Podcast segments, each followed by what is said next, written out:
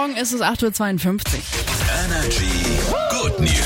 Meine gute Nachricht, die kommt heute Morgen aus Leonberg. Da eröffnet nämlich pünktlich zum Pferdemarkt ein Pop-Up E-Punkt. Dort gibt es unter anderem die Neuauflage der Pferdemarkt-Anstecker und viele weitere Souvenirartikel zu erstehen.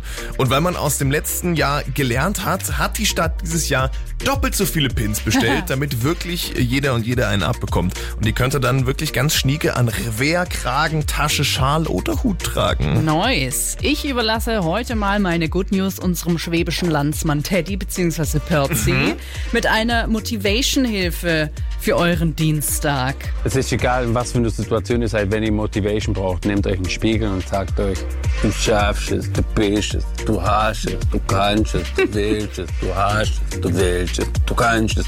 Wenn du das willst, dann schaffst du es. Wenn du es nicht willst, dann schaffst du es nicht. Wenn du es geschafft hast, schaffst du es. Und das schaffst du es eh.